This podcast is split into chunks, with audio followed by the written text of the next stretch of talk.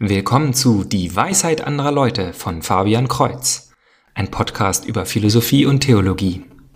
In Episode 20 schließe ich den Vortrag über Priesterinnen in der katholischen Kirche ab.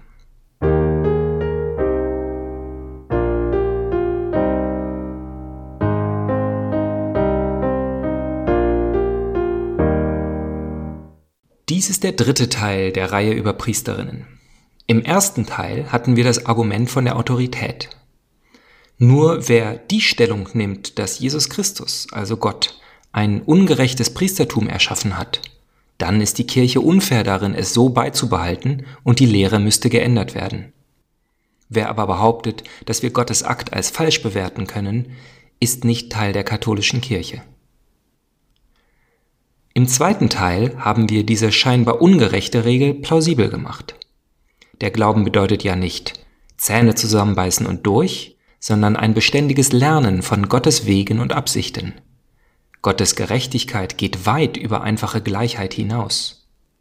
Anhand der Symbolik, mit der Gott Geschichte schreibt, haben wir den Sinn in der Beschränkung gezeigt und dann anhand von vielen Beispielen und Argumenten, dass die kirchliche Lehre, die noch heute höchste Form des Feminismus enthält, und die Anklage des männlichen Chauvinismus daher unbegründet ist. Nun mag das als wertlos angesehen werden, wenn es von zwei Männern kommt.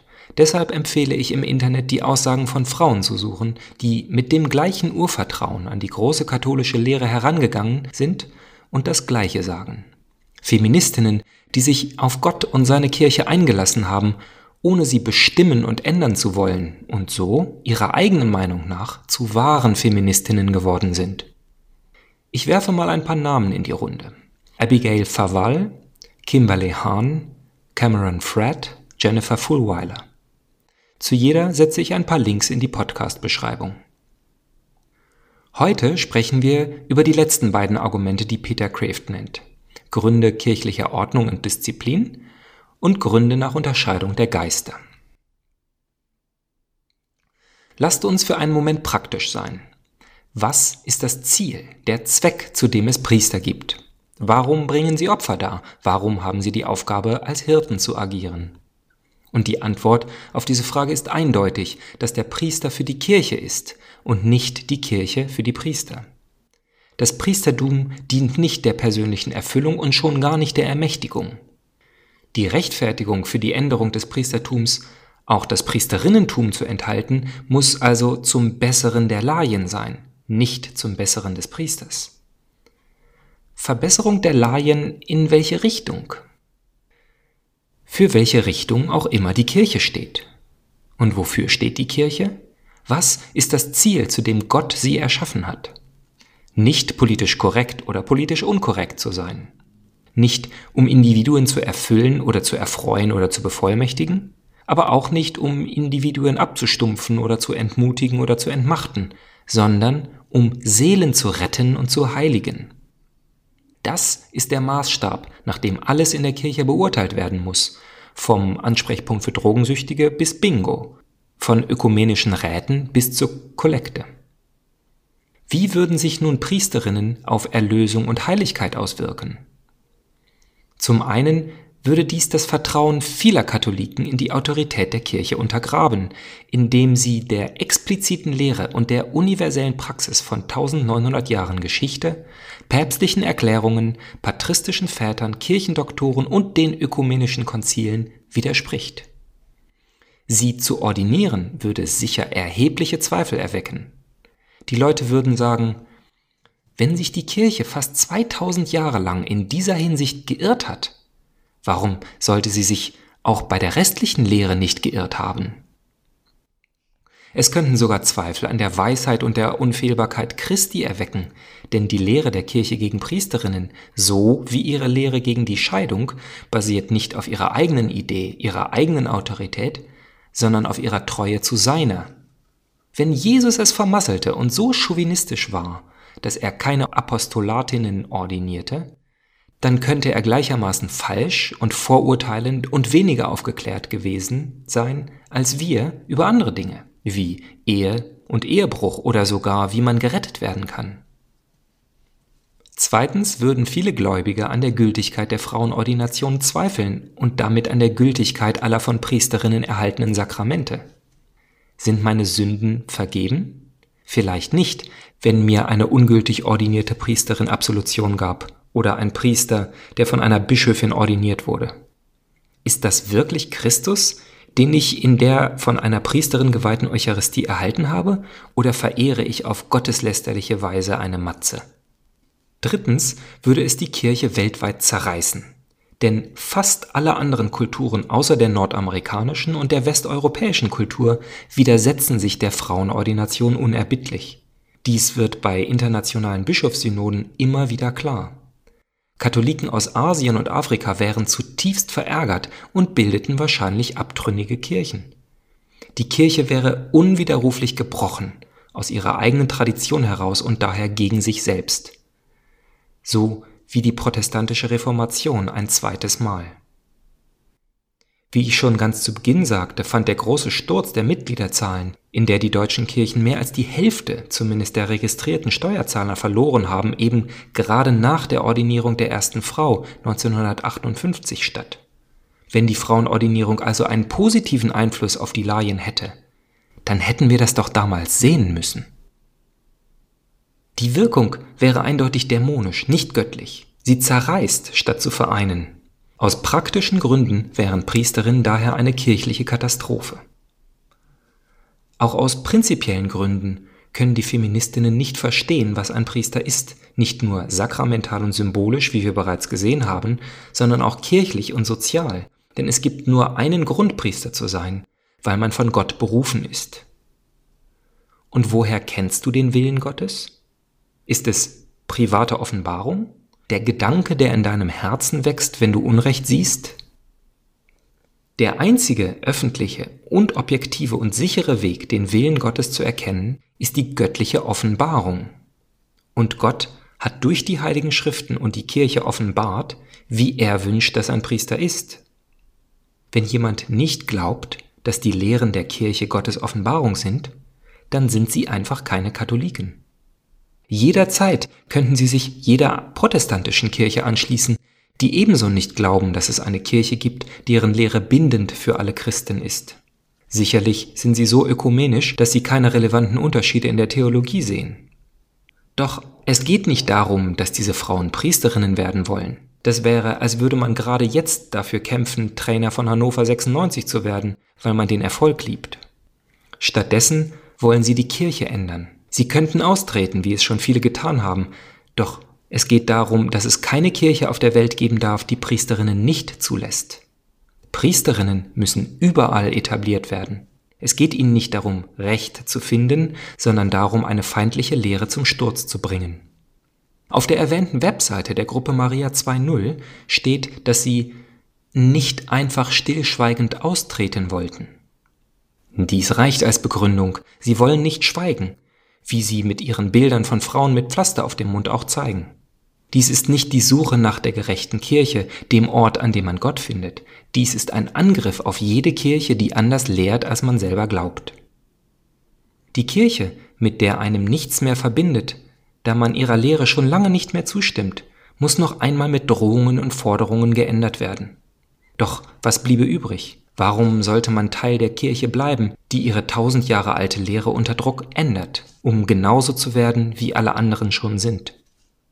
Im Gegenteil, man müsste eintreten, um sie von innen heraus aufzulösen, wie Bernard Nathanson es mit der sogenannten katholischen Strategie oder Hillary Clinton mit ihrem Plan für den katholischen Frühling gedacht hatte ebenso wie der sogenannte Islamische Frühling zu gewaltigen Bürgerkriegen in Nordafrika führte, die ausgelöst wurden von eingeschleusten Stimmungsmachern und finanziell unterstützt wurden, sollte auch die katholische Kirche von innen heraus verändert werden.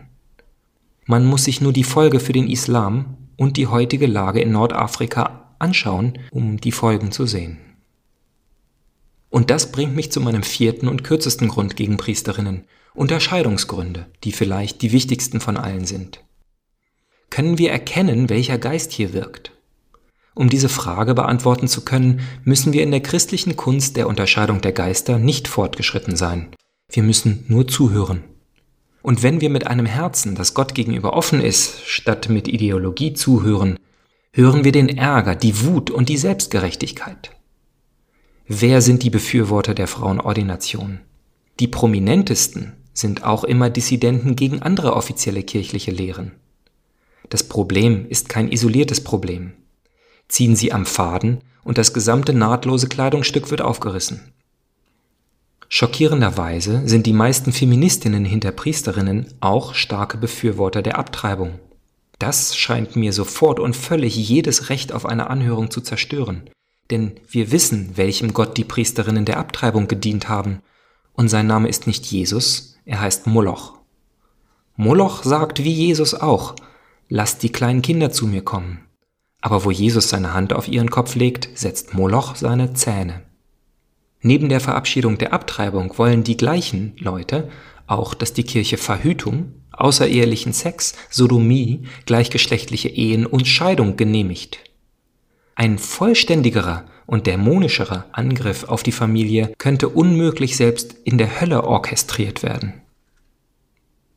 Der Ursprung von dieser Abart des Feminismus liegt nicht im Christentum, sondern außerhalb in säkulären, meist marxistischen oder dekonstruktionistischen Ideologien, die zutiefst antichristlich und antireligiös sind.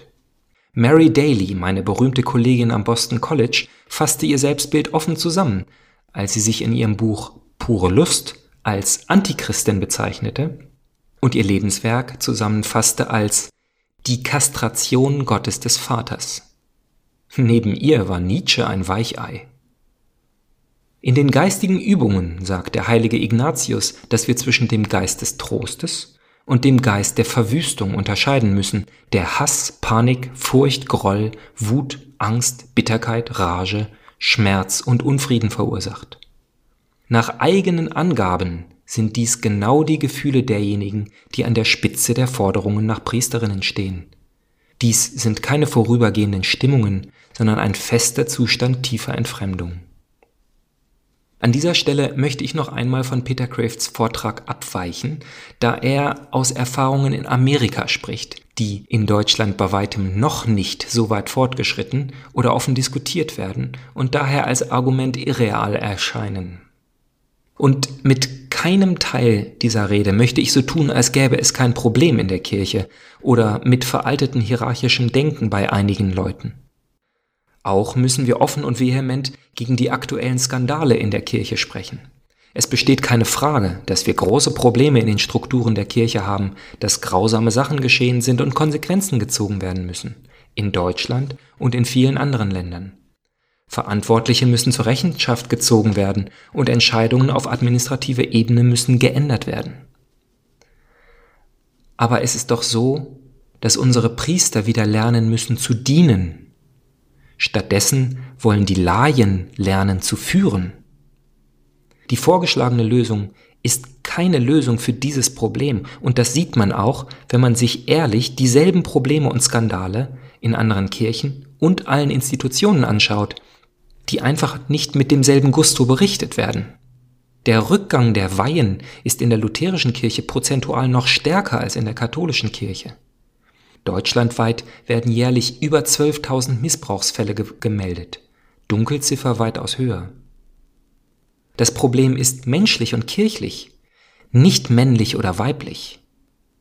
Eine Lösung, die von Frauen ausgeht und Frauen als grundlegenden und aktivsten Bestandteil ansieht, will von Natur aus nicht die Gleichberechtigung, die auf ihren Fahnen steht. Priesterinnen wären eine Lösung, wenn wir die Hoffnung in die Männer verloren hätten, Männer haben versagt, jetzt sind die Frauen dran.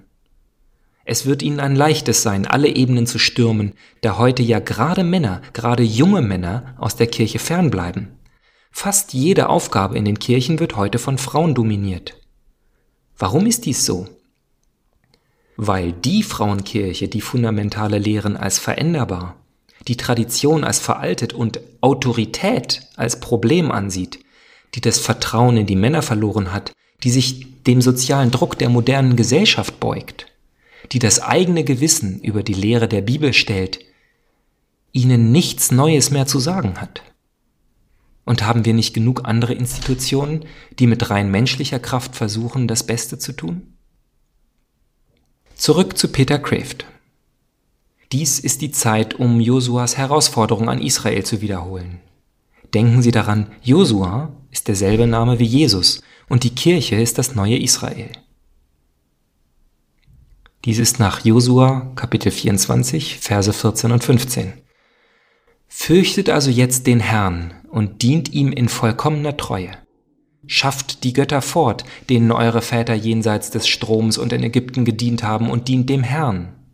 Wenn es euch aber nicht gefällt, dem Herrn zu dienen, dann entscheidet euch heute, wem ihr dienen wollt, den Göttern, denen eure Väter jenseits des Stromes dienten, oder den Göttern der Amoriter, in deren Land ihr wohnt. Ich aber und mein Haus, wir wollen dem Herrn dienen. Also bis zum nächsten Mal, Gottes Segen.